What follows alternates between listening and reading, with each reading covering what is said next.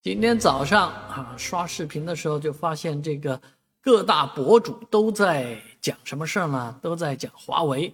哎，这不是华为手机都已经卖了吗？啊，原来又有新机发布啊！今天发布的是 Mate X 折叠屏的手机，还有这个华为 Mate 60 Pro，再加上一个加号加啊。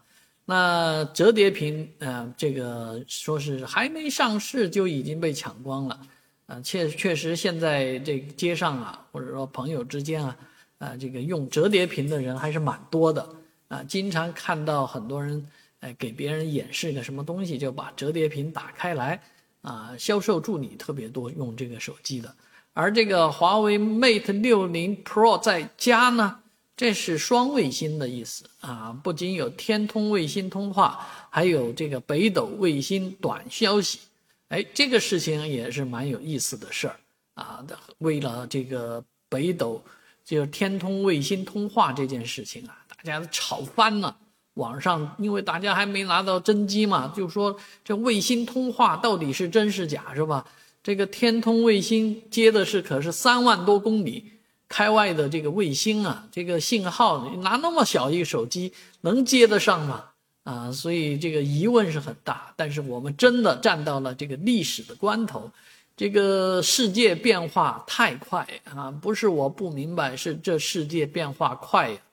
啊，以前需要有一个蝶形天线啊，或者要一个很长的竹竿啊，但是现在直接你看啊，一一个传统的六英寸到八英寸这样大的一个手机啊。啊，就可以打卫星电话了啊！有网上有人实测过啊，这个稍稍有所延迟啊。你要，当然还有一个打电话必须在空旷的地方，不能站在这个屋子里面啊。这样真的是接卫星的啊！卫星接上卫星以后，这个声音是要差一点，音质不太理想啊。但是有一点延迟啊，就不是说一打就通的那种。但是想想当初。